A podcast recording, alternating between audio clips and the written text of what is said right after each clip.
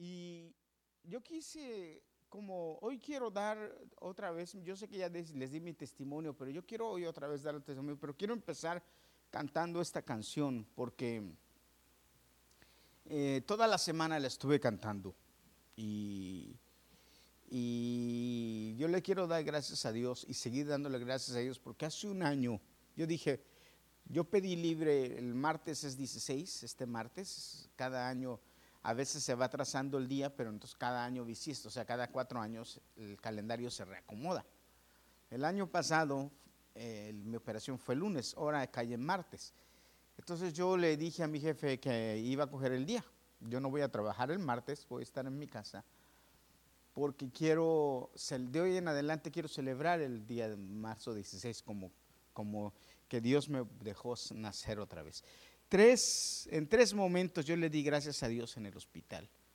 Y hermanos, ¿por qué les cuento esto? Porque quiero que tengas un testimonio. Mira, te voy a decir algo. Investiga por ahí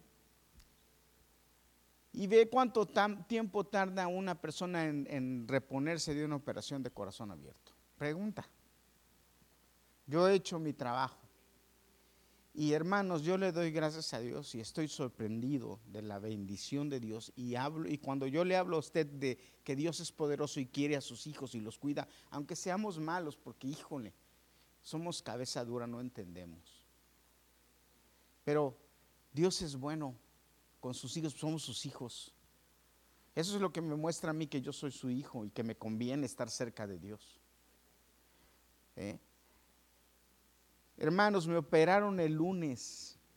A las, como a las 4 o 5 de la tarde salí de quirófano, no me acuerdo, yo, yo lo único que recuerdo es cuando me estaba metiendo, yo desperté cuando me estaba metiendo al cuarto de, de donde iba a estar, al cuarto de recuperación en, este cuidado intensivo, porque ahí es donde te llevan.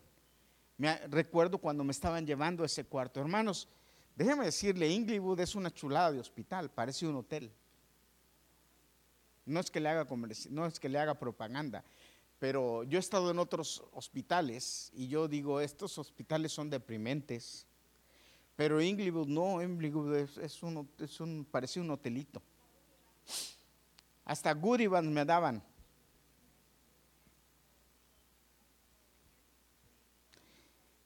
Cuando yo iba entrando, que ya me iban entrando al,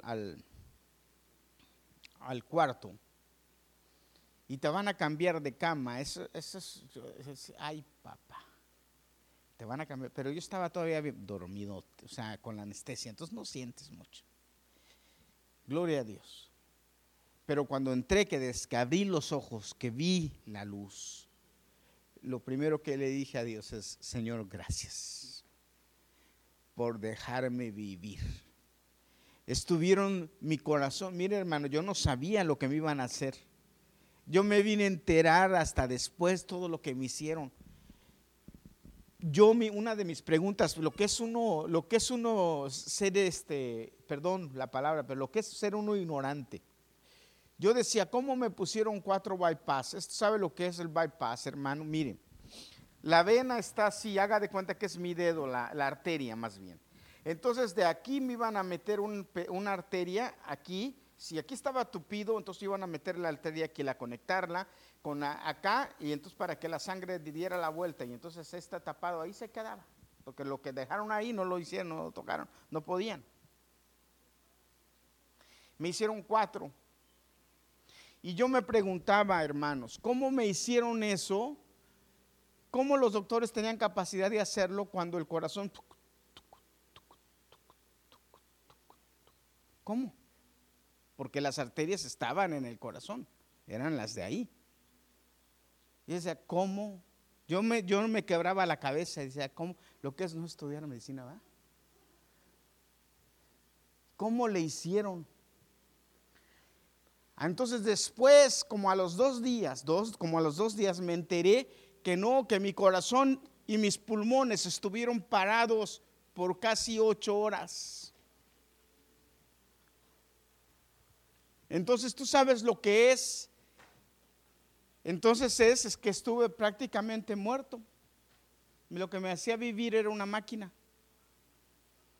Mi sangre no la, no la, no la eh, eh, impulsaba el corazón, la impulsaba una máquina.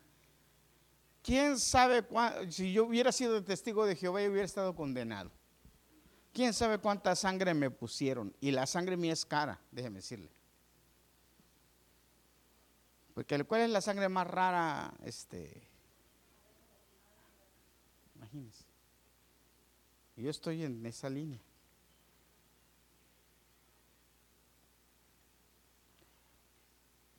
Mis pulmones los pararon, por eso es que yo tenía que soplar y, hacerle así para respirar, para que mis pulmones se volvieran a inflar, porque a mí me dijeron, mire, me, dijo una enfermera colombiana, yo, Dios los bendiga. Yo, es, yo le he dicho a mi esposa que he querido ir a llevarles unos cheesecake allá a ellos y todo, pero ahorita con esto no dejan que uno lleve nada. Pero yo estoy tan, tan agradecido con Dios y con esa gente, porque a mí me trataron, hermanos. Las enfermeras, los, dos enfermeras y un, y un muchacho que era enfermero, me dijeron, mira, te van a operar. Cuando salgas de la operación, me dijo, este tubito, me lo dieron, un tubito, tienes que hacer así, Y tiene que llegar a esta medida, a los dos días tiene que estar esta medida y a los, a los cinco o seis días tiene que llegar. Y tiene, ¿te acuerdas del tubito? No, ya sabe dónde queda el tubito, bendito. Me dijeron cuando antes de la operación, a ver, hazle. Y yo le hice, y no, yo lo llevé a 10. Uy. Pero me dijeron, pero cuando salgas de la operación, eso te va a doler. Hacer eso te va a doler. Pero tienes que hacerlo, me dijo, porque hay gente que porque le duele no lo hace, les da neumonía y se mueren. No se mueren de la operación, se mueren de la neumonía, porque tus pulmones se pararon y tienes que hacerlos otra vez que trabajen. Y yo le dije, ok. Hermano, en cuanto abrí los ojos y desperté que me llevaron ahí al, al, cuartito, ya estaba así acostado, y le dije a la enfermera que estaba ahí, perdón, me le dije, señorita, casi como pude hablar, le dije, sí. Me dice, ¿qué pasó? Me dice, le digo, hay un tubo que tengo que soplar. Me dice, sí, aquí está, y me lo dio, toma, tenlo en la mano, en la mano lo tenía. Cada hora tenía que soplarlo diez veces y llegar a un nivel. Hermanos, qué dolor cuando hice la primera, así, qué dolor aquí en el pecho. Qué dolor. Tengo, tengo abierto desde aquí hasta acá. Y tengo tres hoyos aquí, tres, uno, dos, tres. Y este, hay, hay uno aquí a hoyo que yo te digo, a veces me arde, no sé qué, me arde. Hoyos, hoyos que era por donde me drenaban. Tengo el brazo abierto, tengo la pierna abierta y ya no sigo.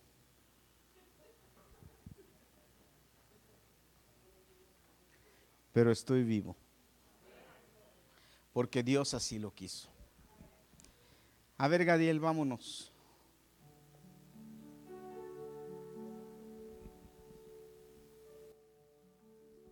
Quiero expresar mi gratitud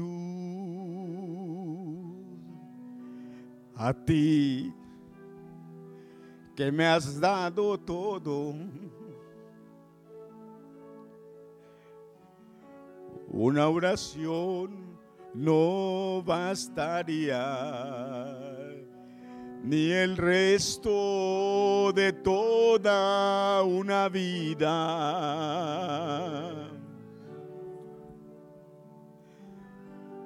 son más que palabras.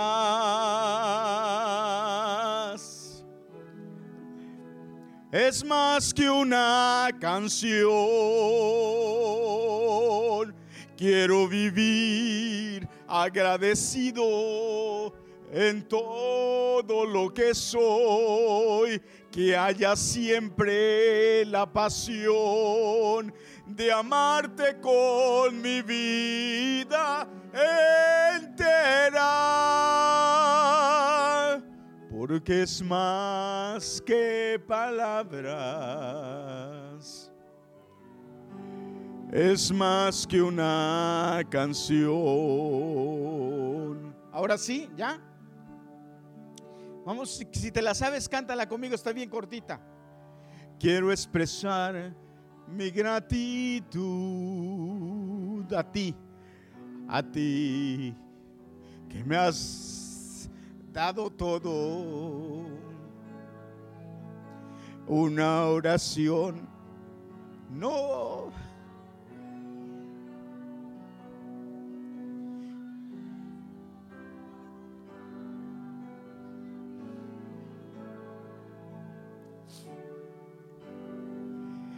Son más que palabras. Es más que una canción. Quiero vivir agradecido de todo lo que soy. Que haya siempre la pasión de amarte con mi vida entera, porque es más que palabras, porque es más que palabras, es más que una canción. Gracias, hijo. Y, gloria a Dios, hermanos. Y sabes, adrede no la, no ensayé con ellos porque no quise ensayarla, quise cantarla así, porque, porque quise decirle al Señor gracias. Hermanos, miren, yo no sé cuántos de nosotros le damos gracias a Dios por la vida, pero qué, qué hermoso es que Dios nos deja vivir otro día más, otro día más. Y darle gracias a Dios es tan eh, especial por lo que nos da. En medio de esta pandemia, yo tengo tantas cosas que darles gracias a Dios. A mí Dios me dijo, Herminio, te voy a esconder, te voy a dejar escondidito. En, en lo más duro de la pandemia, Él me escondió. Usted me puede decir o puede pensar, pastor, pero lo escondió con una operación del corazón abierto. Gloria a Dios. Dios sabe por qué. Hermanos, a los 30 días o 35 días o los 40 días, yo me quería salir de la casa, caminar alrededor de la calle. Y mire, me levantaba temprano. Y según yo no hacía ruido. Y ahí me iba despacito. Y entonces abría la puerta y cuando ella iba abriendo la puerta para bajar las escaleras, que yo no estaba supuesto a bajar escaleras solo, pero yo escondiéndome de mi esposa y de mis hijos, que Dios les bendiga y les guarde y les dé más y les multiplique. Y me dé fuerzas para poder seguir haciendo lo que necesito hacer por ellos. Pero estaban en vela conmigo, cuidándome. Y yo abría la puerta así para salirme a caminar a la calle, porque oiga, ya tenía casi 40, 50 días y, y yo quería salir. Y de repente abriendo yo la puerta, así despacito y volteaba, ¿a dónde vas? O Liliana o Daniela o Gadiel, cualquiera de los tres, ¿a dónde vas? Yo creo que se ponían de acuerdo. Y yo me les quedaba mirando, voy a caminar, no puedes salir. Iban y cerraban la puerta, siéntate. Y de verdad, hermanos, no podía salir. Cuatro días, el lunes salí de la operación como a las cuatro de la tarde, ¿verdad? Y el viernes, mire, martes, miércoles, jueves, viernes, el viernes estaba en mi casa, gloria a Dios, hermanos. Pregunte usted a quién le han hecho una operación de corazón abierto que, le haya pasado eso. Los mandan a terapia, a, un lugar a, tener una este, recuperación ¿Cómo se llama ese lugar? A una rehabilitación, los mandan a un lugar y después de ahí los mandan a la casa. Usted me va a decir, pastor, sí, pero todo lo de la, lo de la pandemia y todo, ellos, ellos querían que yo saliera del hospital pronto. Sí, es verdad, pero si yo no me hubiera recuperado, no me hubieran mandado a la casa. Si yo no hubiera estado en condiciones, si ellos supieran que yo podía seguir en mi casa bien, no me hubieran mandado a la casa. Me acuerdo que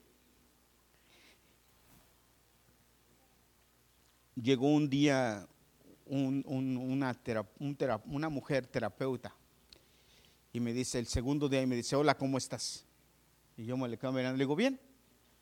Me dice, sí, me dice, me gusta tu actitud, tú siempre dices que bien. Le digo, pues sí, estoy bien. Ya salí de la operación, ya estoy aquí. Gloria a Dios. Le dije. Se me queda mirando y me dice, vengo que, para que vayas conmigo a mi oficina. Y yo me le quedo mirando y yo dije, ¿para qué quiero ir a Yo entre mí dije, ¿para qué quiero ir a tu oficina? Pero dije, bueno, me dice, levántate.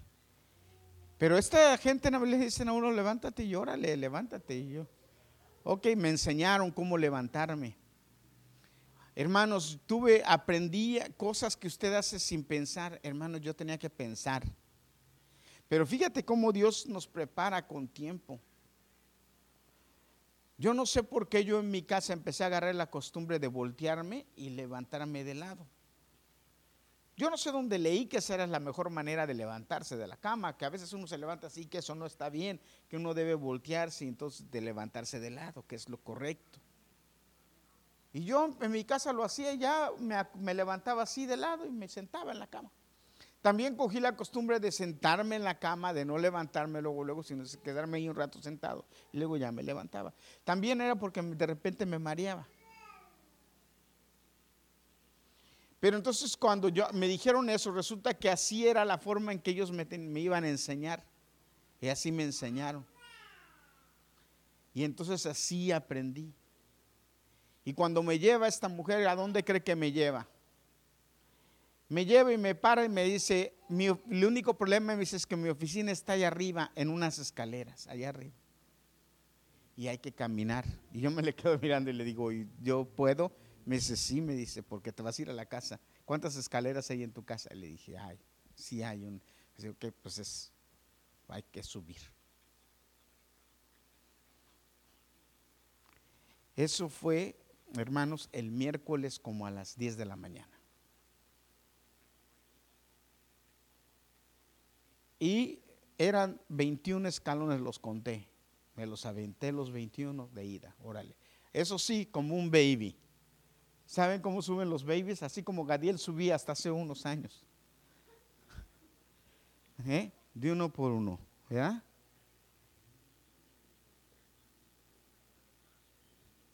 De uno por uno. De uno por uno. Gloria a Dios. Ya quisiera tener la energía que él tiene ahorita. De uno por uno, pero 21. Y cuando llegué arriba, me dice ella, bueno, qué bueno, pero yo no puedo subir, así es que baja. Dije que, ay, voy para abajo. No, cuando llegué a la mitad me paré, le dije, ya no puedo, estoy muy cansado. Me dice, descansa y baja. Ok, le dije. Me, me descansé un rato y ya entonces bajé. Cuando ya bajé me dijo, siéntate, me llevaba una silla de ruedas, me dijo, siéntate y me llevó a mi cuarto. Me dice, ahora puedes descansar toda la tarde, ya hiciste el ejercicio del día, me dijo. Mira lo que dice la Biblia. Jesús, les he hablado de esto en, en alegorías, pero viene la hora en que ya no les hablaré por alegorías, sino que claramente les anunciaré acerca del Padre. En aquel día ustedes pedirán en mi nombre y no les digo que yo rogaré al Padre por ustedes. Yo rogaré al Padre por ustedes. Hermanos, qué, qué, qué hermosa promesa. Dice Jesús, en aquel día ustedes le van a pedir al Padre y yo voy a rogar por ustedes. Yo voy a interceder por ustedes. Hermanos, mi confianza descansaba. Y en ese tiempo descansó en que Jesús estaba a mi lado y que Él estaba intercediendo por mí. Qué bendición. Y eso me daba paz. Yo decía, Señor, estoy en tus manos. Estoy en tus manos. Nunca lo dudé. Nunca hubo duda en mí. ¿Y sabe por qué se lo cuento, hermano? Porque usted debe sentir igual, porque no hay diferencias entre usted y yo. Somos hijos de Dios. ¿Cuántos dicen amén? Jóvenes y señoritas, somos hijos de Dios. Y si le decimos a Dios que nos sane, Dios nos sana. Dios tiene poder para sanarnos. Eh, puede usar muchos métodos, pero Dios nos sana. Si le pedimos a Dios que nos dé lo que nos hace falta, Él nos lo da. Él suple nuestras necesidades. Si es, fíjate, dice la Biblia en el, en el, en el Sermón del Monte, Mateo 5, 6 y 7, si Él es capaz de cuidar de las aves, ¿cuánto no más de nosotros? Hombres de poca fe, así dice Jesús.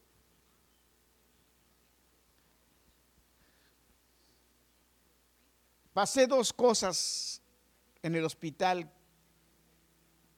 dos cosas que quiero compartir contigo. La primera, la primera que quiero compartirte es, he estado analizando por qué me pasó eso y yo digo, oh, pues es tanto tiempo estar acostado, es normal. Hermanos, me dio un calambre en la espalda. El, el miércoles en la noche, no, el miércoles en la madrugada, llegó una enfermera. ¿Cuántos saben lo que es un calambre? ¿A cuánto les ha dado un calambre? Ok, imagínense, si el calambre no lo estiras y ese calambre logra doblar, ay papá.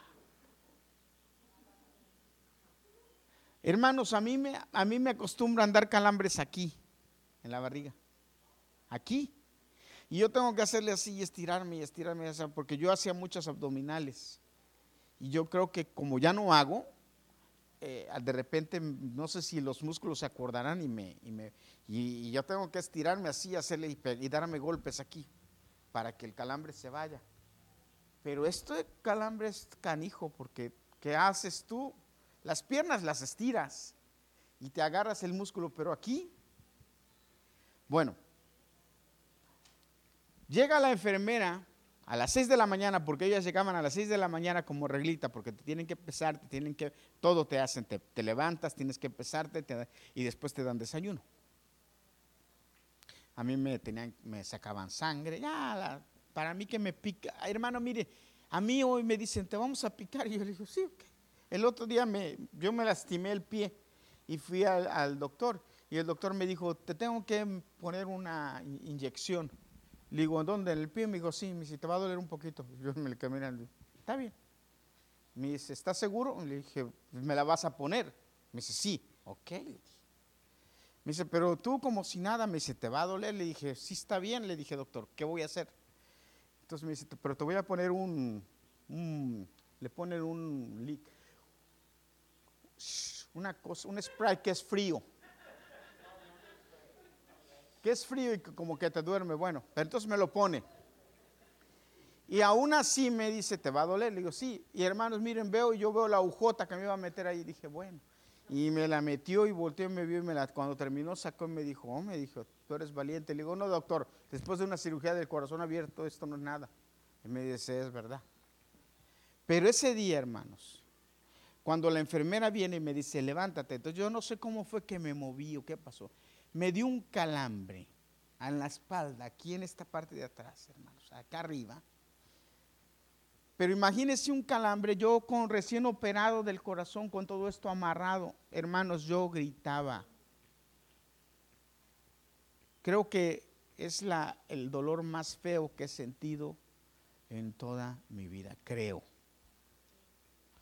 Yo gritaba, hermano, gritaba, y le decía a la enfermera, dame algo tengo, me duele mucho. Ellos me decían, no te podemos dar nada, lo, te acabamos de dar una, una pastilla para el dolor, eso te tiene que hacer, no te podemos. Y le dije, ah, porque a mí unos, el, segundo día yo empecé a sentir un poco de dolor y le dije, tengo dolor y me dijo, yo ahorita te voy a poner una inyección, te va a dormir. Entonces yo le dije, ok, entonces yo empecé a sentir dolor y sí, llegaron y me pusieron una, una inyección en, la, en uno de los catetes que tenía y hermanos, me sentí en la gloria. Wow. Yo dije, por eso a estos cuates les gusta eso, porque hijo. Y le dije a la enfermera, ponme de lo que me pusiste el otro día. Y me dice, no puedo. Hermanos, de verdad, un dolor, un dolor como si me estuvieran metiendo un cuchillo así frío allá y me atravesaba por acá y, luego llegan unos ahí a quererme tomar unas placas. Me tomaron unas placas y le dije, tengo mucho dolor. Sí, ok, me subieron. Me, yo, y la enfermera los corrió. Le dije, ¿qué no, ¿qué no lo ven cómo está? Y la otra enfermera, pobrecita, era una viejita que era la que me había movido para, para ayudarme. Ya no sabía ni qué hacer. Y le preguntaba a la otra, ¿qué hacemos? Nada. Y yo le decía a las dos, me duele mucho. Y bueno, hermanos, déjenme decirles, se salieron todos, me dejaron solo en un momentito. Y en ese momentito que se salieron, yo, yo volteé mis ojos al cielo y le dije, Señor, tú puedes quitarme este dolor. Ya. Nada más es que me digas y el dolor se me va a quitar. Pero si no me lo quieres quitar, le dije, nada más dame fuerza, le dije, que me duele mucho. Así le dije. Sabe, hermano, lo que es tener dolor. Usted no sabe lo que es y que Dios permita que no lo. Dolor para respirar. Esto doliendo. Entonces uno dice, pero mejor no respiro, pero si no respiras te mueres.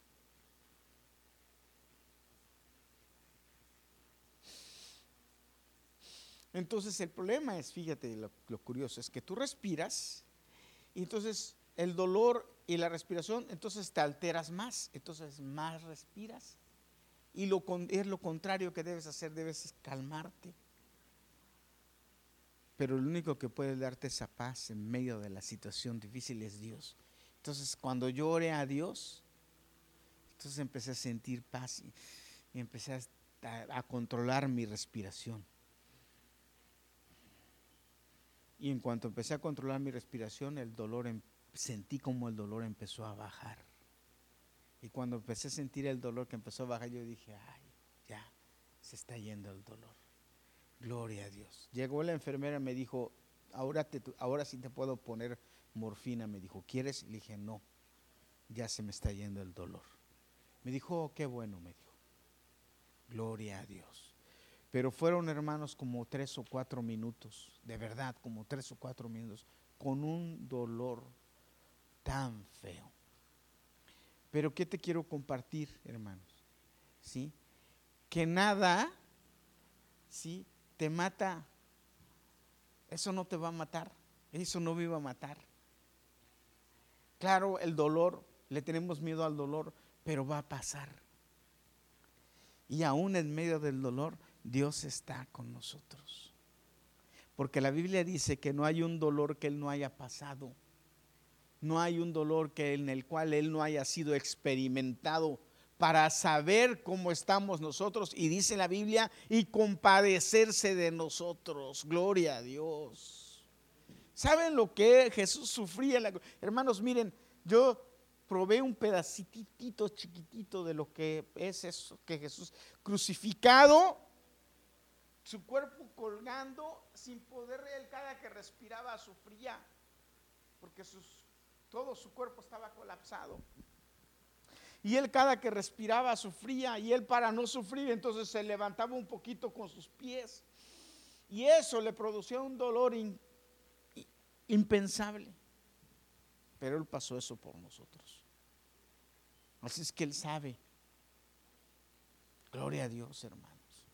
Pero qué hermoso es saber que aún en esa situación el Padre, eh, Jesús está allá con el Padre diciéndole, mira, ayúdalo, fortalece, le envía fortaleza, envíale fuerzas. Y qué bueno, hermanos, es porque cuando uno empieza a sentir alivio, entonces uno dice, gloria a Dios. Qué bueno es que cuando uno empieza a sentir alivio, uno empieza, hermano, mire, cuando uno está enfermo por mucho tiempo y después ya empieza a sentirse mejor, uno dice, qué bueno, ya estoy sintiendo, su mismo cuerpo, vea, hasta el ánimo le cambia. Dice, gloria, ya, hasta el ánimo. Gloria a Dios. Qué bendición, hermanos. Ya hace un año ya lo veo como un sueño, pero lo pasé, lo viví. Y lo otro, hermanos, que me pasó una noche, yo me acuerdo, Wow, eso fue una experiencia. Nunca me había pasado algo así. Estaba, estaba me acuerdo, recostado porque me, recostaba como, como, con seis o siete almohadas. Tenía que estar levantado. Además de que levantaba la cama, me ponían como seis o siete almohadas. Yo me sentía muy cómodo, eso sí. Así. Así dormí por mucho tiempo, ¿verdad? Liliana. Ya no me hizo caso. ¿ah? Levantado. Entonces, de repente, hermano, fíjese lo que me pasó. Le voy a contar esto, pero qué interesante. De repente, llegó un momento, eran como las la una de la mañana o las doce y media de la noche. Y de repente, hermanos, no me di cuenta, ya no me di cuenta, no me daba cuenta si estaba dormido o despierto. De repente en las paredes del hospital empecé a ver como figuras de personas que se movían. Y no le voy a contar esto para que usted entonces le dé miedo después, no, al contrario. Le voy a contar esto para que se arme de valor. Mire, sabe en el hospital y solo en la noche, en el hospital solo y en la noche, y sin poderme mover. O sea, no me podía mover. Yo necesitaba todavía ayuda para que me movieran. Si yo me quería levantar, tenía que pedir ayuda para levantarme. Si quería ir al baño, necesitaba, que, necesitaba llamarle a la enfermera que me ayudara para ir al baño.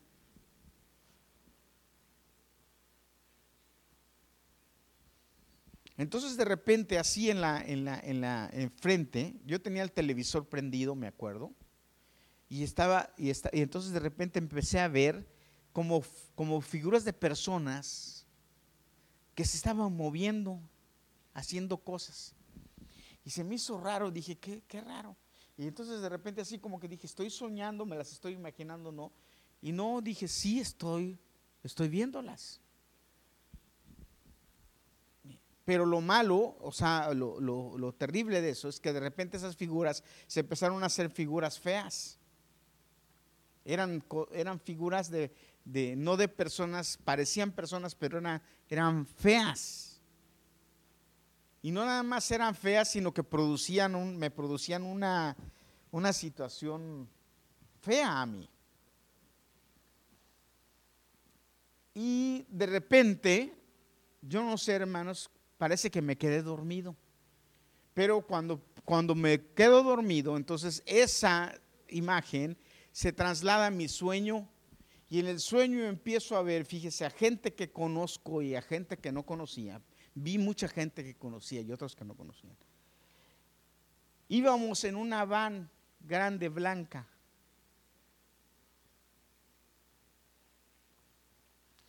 Y la van de repente se metía a un túnel pero el túnel era bajito y la van chocaba. Y entonces muchas de las personas que iban en la van empezaban a, tener, a cortarse y a caérseles pedazos de carne y todo. Y como que teníamos un accidente muy sangriento, muy feo. Pero eso no fue todo, sino que de repente yo me veo entonces abajo, abajo, la van ya yo abajo y veo como otro carro viene grandote y yo le estoy tratando de decir que no, que porque si no allá va a chocar, le va a pegar a aquel carro, que no. ¿Y usted cree que ese carro se detuvo? Nada, pa, pum. Y, y, mucha sangre y, y muchos heridos y mucha gente. Eh, eh, y yo en mi sueño, y entonces empiezo a ver y empiezo a tratar de, hacer algo por la gente, pero no puedo. Y entonces de repente así otro carro viene y pa, otra vez. Pero entonces empiezo a estar en una, una usted sabe lo que le llaman una escena dantesca. ¿Usted, usted ha oído hablar de Dante Alighieri? Que escribió el, el, el infierno. ¿Eh? No, el infierno, el infierno. La divina comedia de Dante Alighieri. Una, una escena dantesca, hermanos. Entonces yo empiezo a ver todo eso y muertos y, cuerpos mutilados y todo. Imagínese en el hospital yo recién operado viendo eso y de repente, hermanos, el detalle es que despierto Y cuando despierto estoy yo así, miren. Eh, a respirar así me producía un dolor increíble. Y con un dolor, pero además sentía mi corazón al millón. Entonces yo rápido, entonces me quedo así. Cuando abro los ojos y volteo, entonces ya no nada más veo la pared así con figuras, sino el cuarto. Y entonces así el cuarto feo, o sea, un, un ambiente feo y todo, y yo así muy agitado. Entonces rápido entre mí empiezo, digo, me quedo así, digo, no, no, no, no, no, cálmate, tienes que respirar tranquilo, tienes que calmarte porque si no te vas a morir, tu, tu corazón no puede estar así. Y entonces yo poco a poco me- empecé a respirar, a, a calmar mi respiración, a respirar más tranquilo, más tranquilo, más tranquilo, hasta que ya mi respiración se, se calmó, pero seguía viendo todo eso. Y de repente, hermanos, estoy viendo todo eso y de repente otra vez me quedo dormido. ¿Cómo es que me quedé dormido? No sé. Si a mí me hubieran dicho, te hubieras querido, ¿quieres dormir? Y otra vez yo le digo, no, pues, ¿qué dormir? Y menos con estos sueños. Me quedo dormido y entonces empiezo a ver otra vez en el sueño, hermanos, otra escena muy fea. Muy fea. Y empiezo a ver cosas que yo me quedo así, digo, ¿por qué estoy viendo esto? ¿Qué es lo que está pasando? Y en esa otra escena empiezo a ver cosas también, hermanos, pero feas. Entonces, eh, eh, la primera vez que dormí, cuando, des- cuando, cuando desperté, yo volteé, yo era, era lo primero, la primera vez eran como las, como las dos y media de la noche, ya cuando desperté la segunda vez eran como las tres de la mañana. Entonces me volví a quedar dormido. Ya cuando despierto otra vez ya eran como las 5 de la mañana del otro sueño y vuelvo a despertar así todo agitado y todo mal. Pero ya en esta segunda vez que, que despierto y despierto otra vez agitado, siento en mi corazón y siento como que algo que me dice, estás teniendo una guerra espiritual. Hermano, no me había dado cuenta toda la noche. ¿Sabes? No es que no me había dado cuenta, es que no sabía, no la, no la había, nunca había vivido una así. Y entonces en este momento yo digo, estás viviendo una guerra espiritual. Y entonces ahí, hermanos, ven cuando cantamos esta, esta canción aquí en la iglesia, espíritu de temor, huye, espíritu de maldad. huye". Hermanos, miren, empecé a orar y le dije, no, Señor, entonces ayúdame, Señor. Bendíceme, porque el diablo quiere, ah, y entonces oigo, oigo que me dice, el diablo te quiere matar. Pues porque mi corazón y mi respiración, hermanos, al millón. Qué maravilla que mi esposa había sentido, ¿verdad, Liliana? Esa misma noche que tenía que interceder por mí. Esa misma noche el Señor la había movido con la familia a interceder por mí, ¿verdad, Liliana? Que me iba a morir. ¿Cómo fue? ¿Puedes decirnos rápidamente?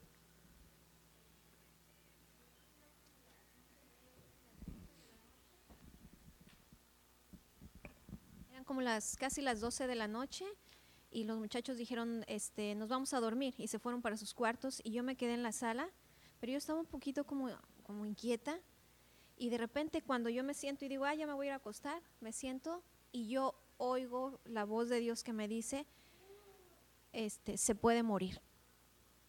Pero fue como tan, tan, tan, tan fuerte y tan difícil cuando yo escuché eso que yo fui, llamé a Gadiel y a Daniela, les dijo, vénganse, vamos a orar por su papá. Yo no les dije por qué.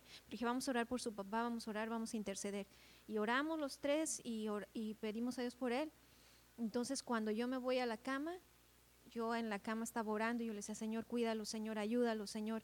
Y, y yo estaba orando hasta por ahí de las tres y algo de la mañana, cuatro, me quedé dormida. Entonces, de repente yo veo que él está activo en el teléfono y le mando un mensaje, le dije hola y me llama y me dice, Liliana, ¿qué noche he pasado? Y le dije, sí, yo sé.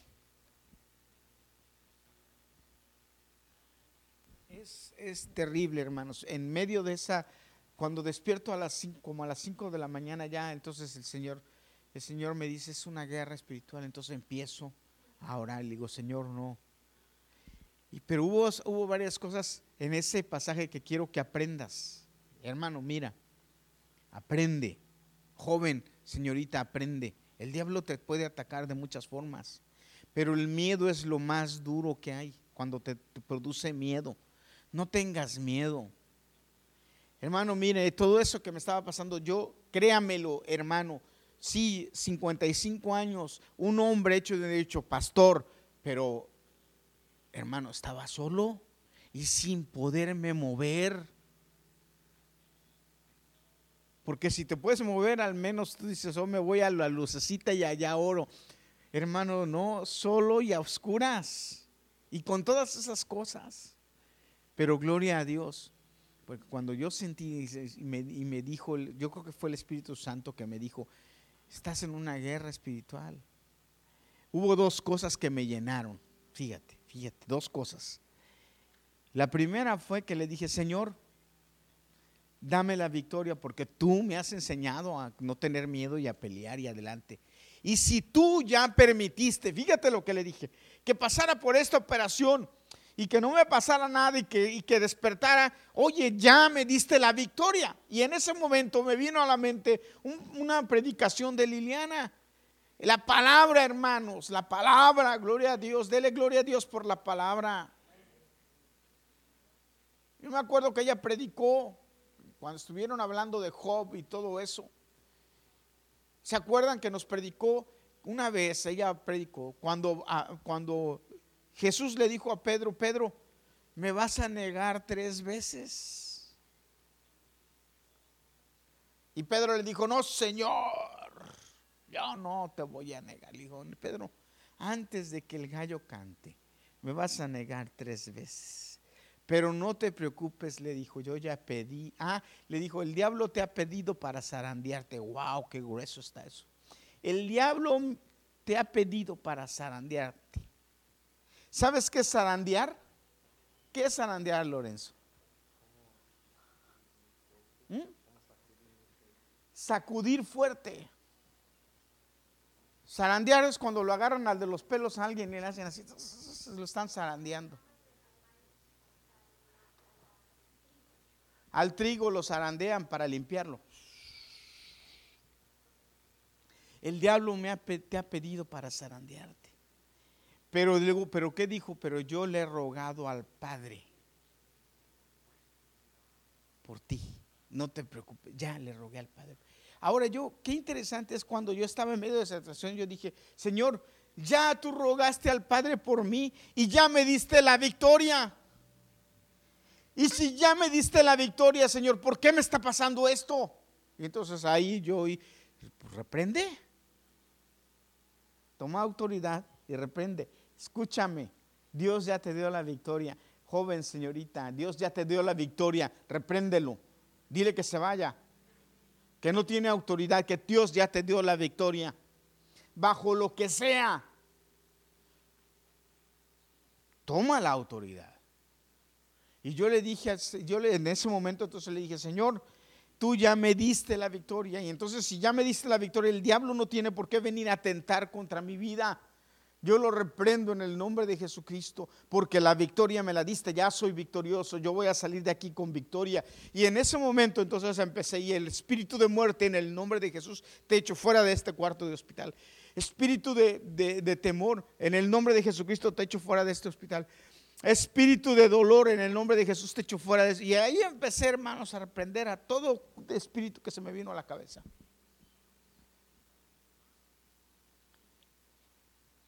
¿Y qué cree que pasó? ¿Qué cree que pasó, hermano? Me empecé a calmar, mi cuerpo se empezó a calmar y el, el cuarto se empezó a alumbrar. las cosas que veía se empezaron a ir. Hermanos, lleno de demonios, Ahora usted me va a decir, pastor, pero usted pastor y todo de... Bueno, atacándolo a uno.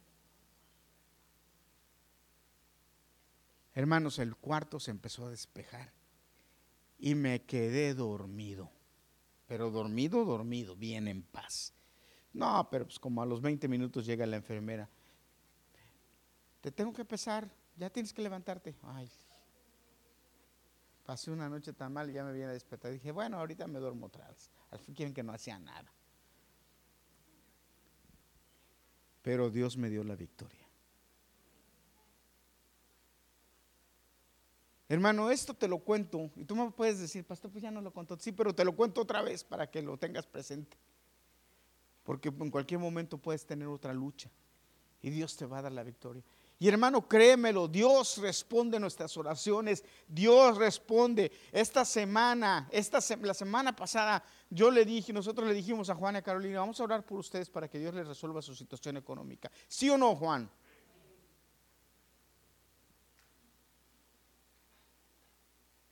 Y es que, ah, es que Dios responde porque somos muy buenos. No, Dios responde porque somos sus hijos. Tú y yo somos sus hijos. ¿Mm?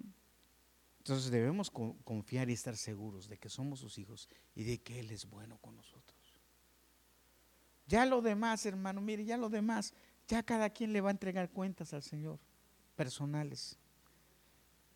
A mi trabajo es enseñarte la palabra, decirte la palabra. Que tú veas lo que hay que hacer y lo que no hay que hacer y que la creas. Pero que yo te digo que Dios es Dios verdadero y fiel, Dios es verdadero y fiel. Que no falla, no falla. Que cumple sus promesas, sí, aunque nosotros no cumplamos. Él cumple. Él es fiel y verdadero. Y yo hoy me paro a darle gloria a Dios porque Él me permitió un año más de vida porque el martes voy a celebrar comiendo tacos, porque Dios me dio un año más de vida. Cuando me levanté, que me dijo la enfermera, después de que me llevaron, y que me dijo la enfermera, tienes que levantar, porque esa, esa tarde que me llevaron, dormí, no, no me levanté de la cama, dormía toda la noche, hasta el siguiente día, como a las 6 de la mañana, me dijeron, te tienes que levantar, te tenemos que pesar. Cuando me levanté, que me levanté, que pisé el suelo y que vi que podía caminar, levanté mis manos y le dije, bueno, no, no, no levanté mis manos altas porque no podía, aquí así, pero sí le dije a Dios, gracias Señor, gracias porque tú me dejaste parar. En otra ocasión, cuando me levanté, tomé una foto, ¿verdad Liliana?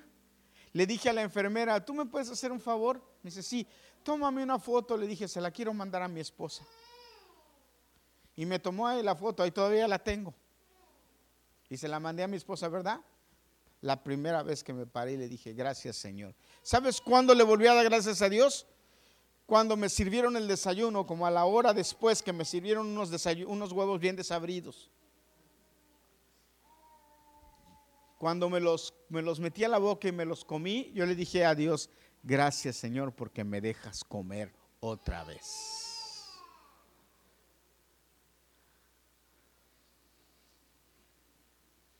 Cuando salí del hospital, también salimos del hospital, ¿te acuerdas? Y yo le dije, Señor, gracias por la victoria. Gracias por la victoria, Señor. Y ahora, un año, le vuelvo a decir al Señor, ¿sabes? Ahora que me dio COVID, yo le dije a Dios, Señor, tú no me sacaste de una operación de corazón abierto para que este inventado COVID me venga a matar. Así. Tú no me sacaste de una operación de corazón abierto para que este bendito COVID me, venga y me mate. No. ¿Y qué hizo el Señor? Me mandó a que me pusieran anticuerpos, right away. Luego, luego. Y a mí me preguntan, ¿te vas a vacunar? Pues, hermanos, ya después de una operación de corazón abierta, ya. Órale. Pero Dios, Dios es nuestro escudo alrededor de nosotros, el que nos guarda y el que levanta nuestra cabeza. Póngase de pie, vamos a terminar. Yo quise nada más contar mi testimonio hoy. Yo dije, voy a contarles mi testimonio a los hermanos otra vez. Y si después de tres años otra vez, a lo mejor se los cuento otra vez. Porque sabes qué? Si Nabucodonosor decía, las cosas que el gran Dios ha hecho conmigo conviene que las publique, ¿por qué yo no? Hermanos, si para eso Dios las hace, para que las publiquemos. Dios nos bendice para que le digamos a la gente cómo Él nos ha bendecido. ¿Sí o no? Cuéntele a la gente cómo Dios ha sido bueno con usted.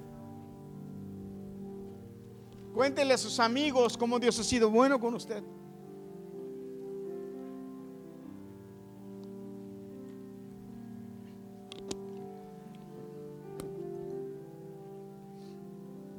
Gloria a Dios. Te bendiga Dios.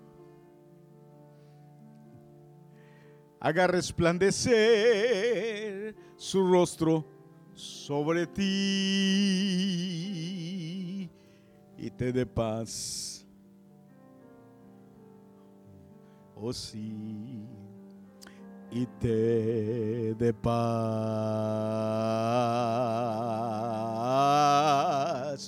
Te bendiga Dios. Alce sobre ti su misericordia. Te dé su amor. Te dé su amor. Bendiga tu entrar y tu salir, tu levantar y tu acostar. Bendiga toda obra de tus manos y el fruto tus labios lo bendiga Dios.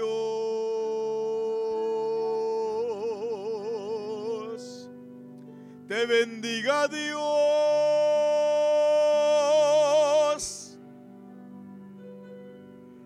Te bendiga Dios. Oh sí.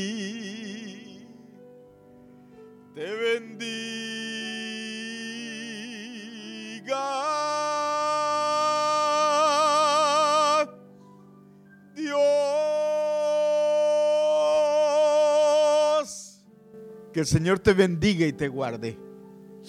Que el Señor haga resplandecer su rostro sobre ti y tenga de ti misericordia. El Señor alce sobre ti su rostro y ponga en ti paz.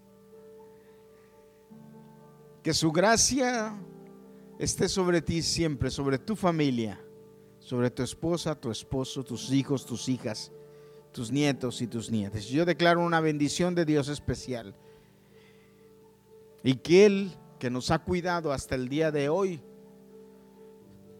nos siga cuidando a sus hijos que somos su tesoro. Que Él también confirme la obra de nuestras manos. Lo que hagas, que sea bendecido y confirmado.